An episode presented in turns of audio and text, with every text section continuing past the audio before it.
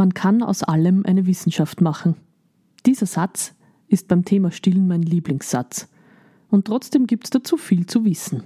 Heute erzähle ich dir über den Stillbeginn, das Langzeitstillen und das Abstillen und welche Vorstellungen du am besten gleich mal kübeln solltest.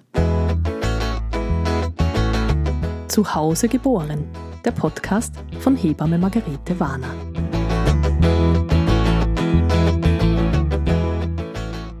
In der schwangeren Vorsorge spreche ich das Thema Stillen meistens einmal an, um auszuloten, wie so die Vorstellungen der Frauen sind.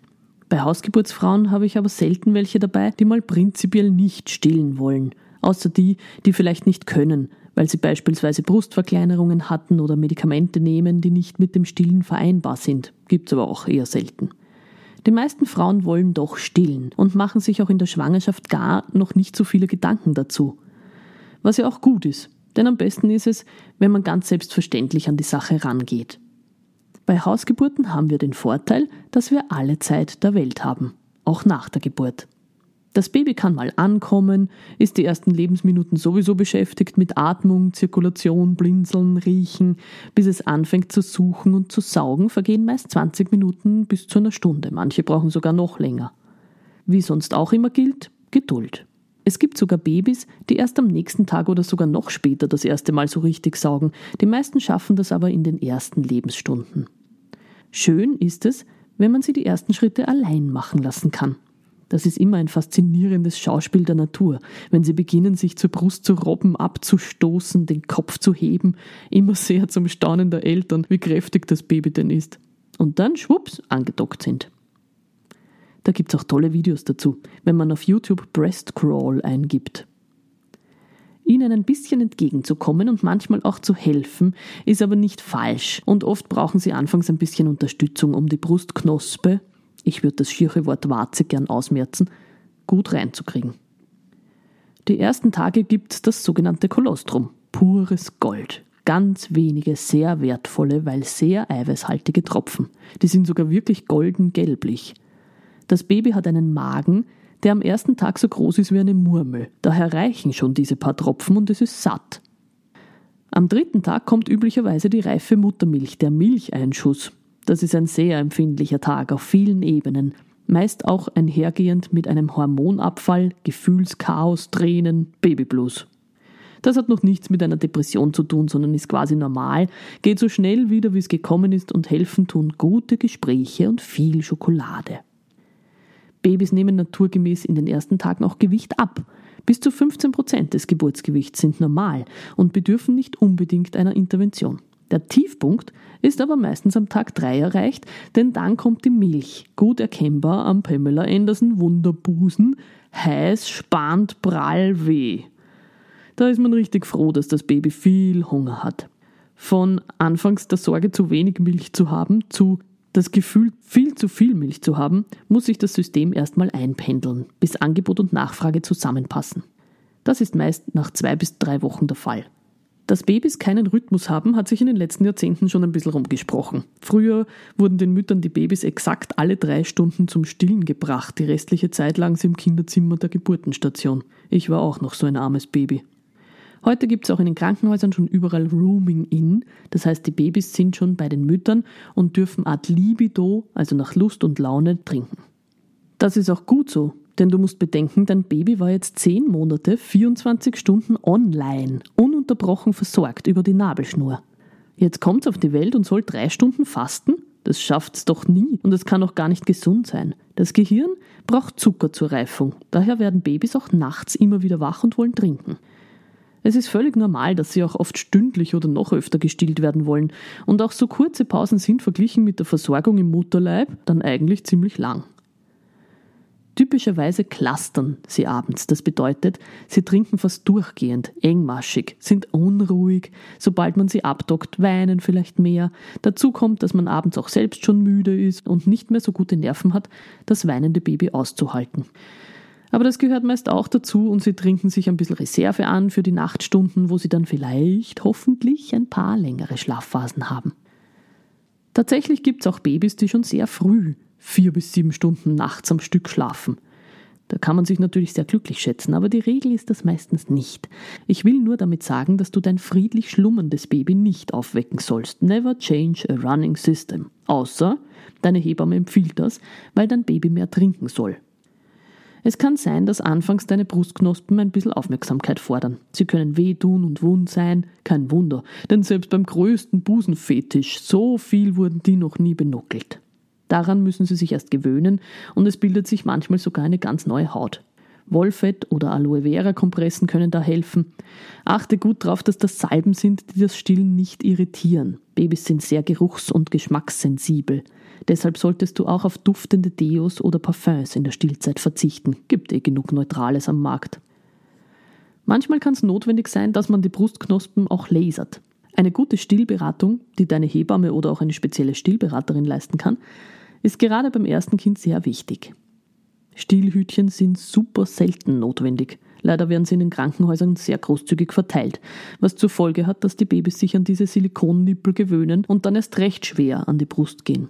Die Milch allmählich versiegt und diese Hütchen auch wirklich unpraktisch sind im Alltag. Also verwende sowas bitte nicht ohne Rücksprache mit deiner Hebamme. Wenn das Stillen länger als gewöhnlich schmerzhaft ist, kontaktiert eine Hebamme. Es könnte an einer falschen Anlegetechnik oder auch an einer Pilzinfektion liegen. Die allermeisten Stillschwierigkeiten lassen sich auf jeden Fall leichter beheben, als du glaubst. Bei einem Milchstau staut sich die Milch irgendwo, wie der Name schon sagt.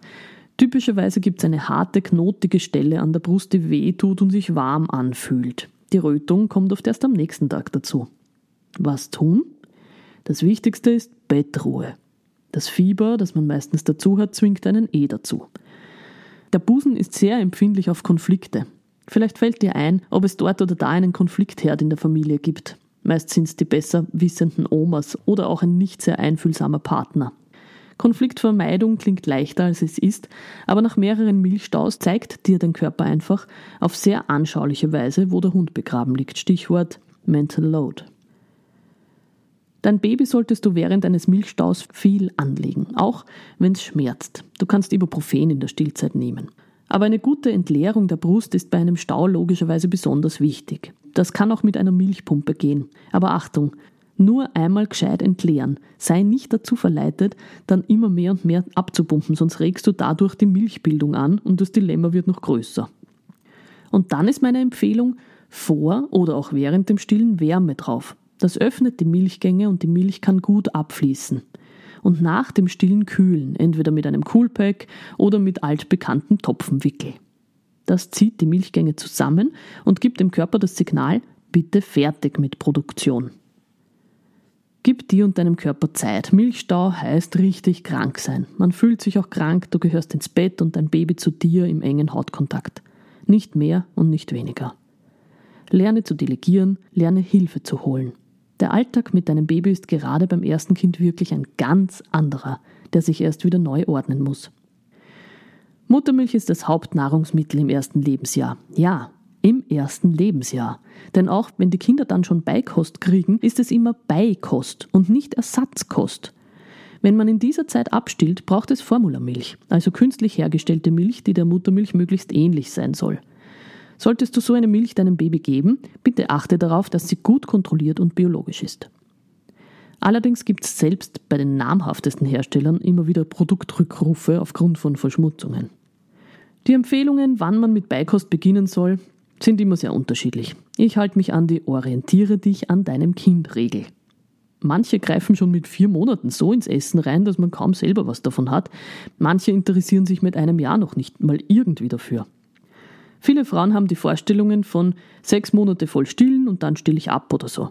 Selten geht das genau so. Denn Stillen ist noch viel mehr als nur Nahrungsaufnahme. Es ist Nahrung auf allen Ebenen. Nicht umsonst sprechen wir auch von einer Stillbeziehung. Stillen ist Verbundensein. Stillen ist Geborgenheit. Die Liste kannst du ewig fortsetzen. Jetzt ist es natürlich so, dass man diese Gefühle auch alle mit einem Flaschall haben kann, gar keine Frage. Bei Kindern, die ein Flaschall kriegen, finde ich persönlich es wichtig, dass sie dieses mit derselben Aufmerksamkeit bekommen, als würde man sie an der Brust haben. Als einen bewussten, verbundenen Prozess. Was ich gar nicht gern sehe, ist, wenn die Kinder in Wippen drapiert werden und das Flaschi-Polster gestützt im richtigen Winkel freihändig im Goschall steckt. Nope, das finden die Hebammen nicht cool. Aber bleiben wir beim Thema Stillen. Stillen ist wunderschön. Aber es ist auch ein ziemlicher Knochenjob. Das kleine Saugmonster holt sich alles, was es braucht. Da ist es besonders wichtig, auch auf die eigenen Ressourcen zu achten, gut und hochwertig zu essen, genug zu trinken. Der Flüssigkeitsbedarf ist dementsprechend hoch. Und so Stillbeziehungen sind auch oft ein Auf und Ab. Mal genießt man es, mal findet man es ganz fürchterlich. Aber in den meisten Fällen ist es dann doch so, dass die Frauen viel länger stillen, als sie sich das vorgestellt haben. Hätte mir damals jemand gesagt, dass ich mein Kind mal zweieinhalb Jahre stille, ich hätte ihm den Vogel gezeigt. Ich werde bald wieder arbeiten gehen. Das Kind kommt früh in den Kindergarten. Das geht alles nicht. Tja, ich wurde eines Besseren belehrt. Mein erstes Kind, Moritz, den kennst du ja schon aus einer anderen Podcast-Folge, war ein richtiger Busenjunkie. Stündliches Stillen war dann noch die Ausnahme. Als er ein Jahr alt war, war ich bei meiner ersten Hausgeburt nach der Karenz. Ich habe mir eine Milchpumpe mitgenommen, denn ich hatte ja so viel Milch, dass ich dachte, ich muss sicher alle zwei Stunden abpumpen, was ich ja dann auch gemacht habe.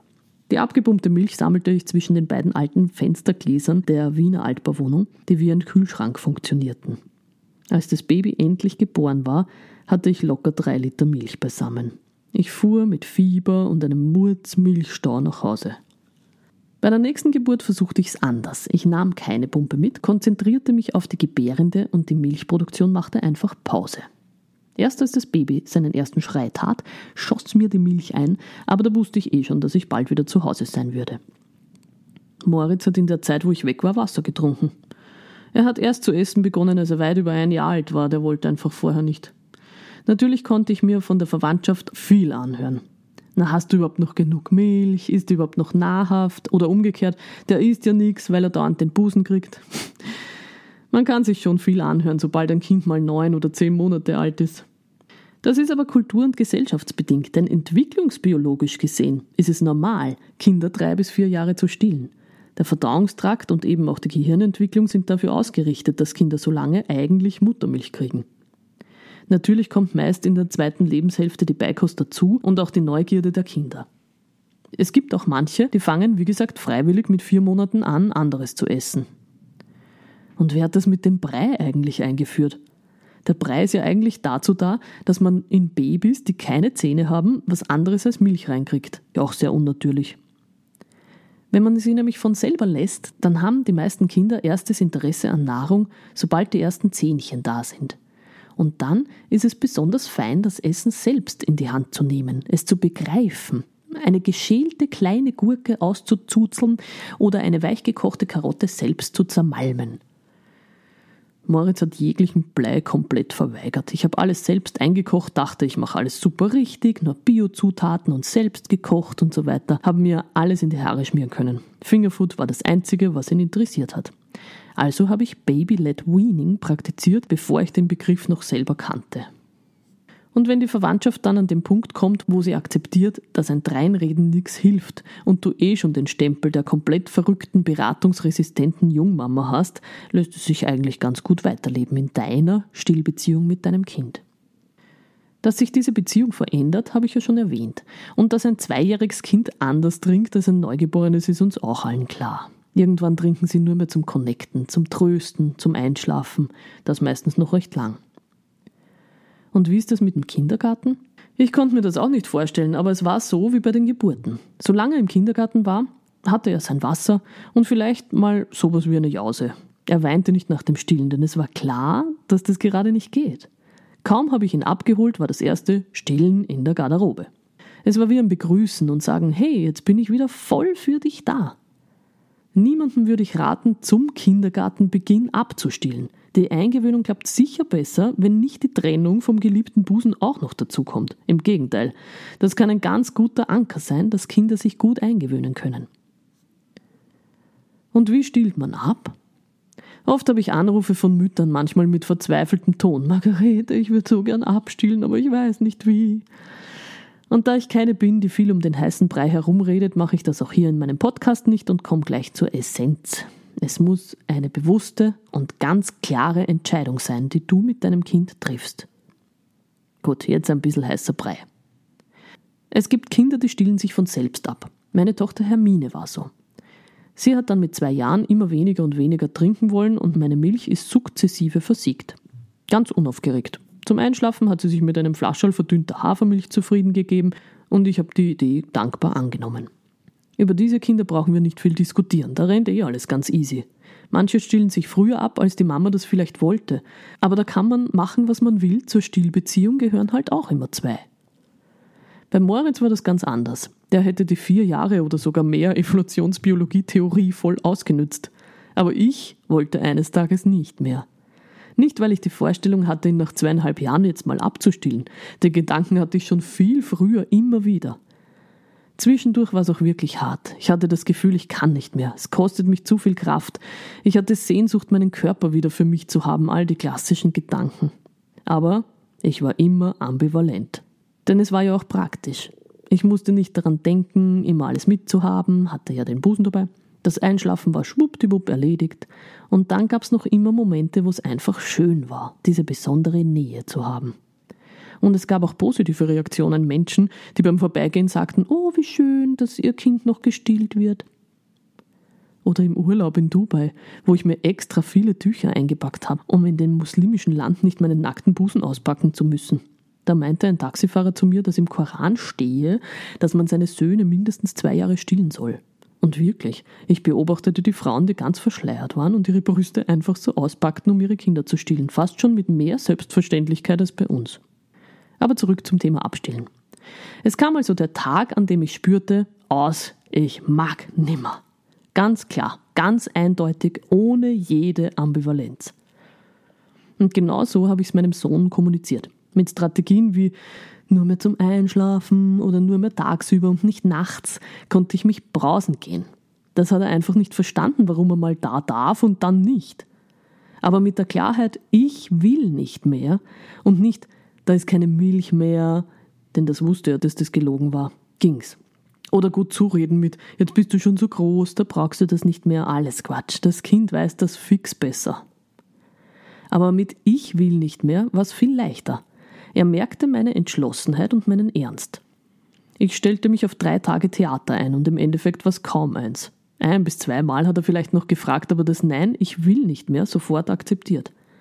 Da ich noch viel mehr Milch hatte, als ich dachte, musste ich kühlen, kühlen, kühlen und das mitten im Hochsommer.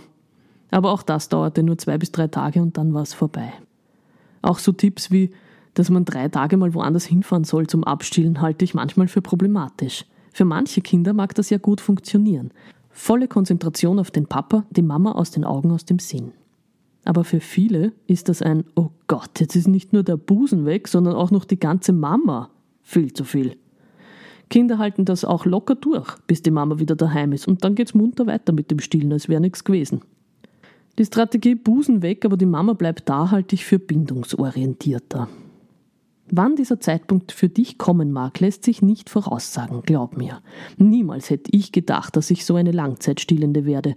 Heute schaue ich mit ein wenig Wehmut zurück an diese kuschelige und sehr enge Zeit mit meinen kleinen Kindern. Ich bin mir sicher, dass wir alle davon profitieren. Stillen gilt ja auch als gute Brustkrebsprophylaxe. Das war oft mein Argument auf blöde Kommentare. Das ist reine Brustkrebsprophylaxe. Stillen schützt Kinder auch vor Allergien, Diabetes, Übergewicht und überhaupt ist es der erste Step in Sachen gesunde Ernährung. Man muss sich nur mal vorstellen, so eine Formulamilch schmeckt ja immer gleich. Muttermilch schmeckt immer unterschiedlich, passt sich perfekt den Bedürfnissen des Kindes an, enthält abführende Stoffe, die bei der Verdauung helfen und so weiter. Und mit Muttermilch kann man ein Baby nicht überfüttern. Manche schauen vielleicht so aus. Meine Kinder waren immer solche Buddha-Babys. Aber das proportioniert sich schnell wieder, sobald sie laufen anfangen oder eben nicht mehr gestillt werden. Und bitte mach auch beim Thema Beikost keine Wissenschaft draus.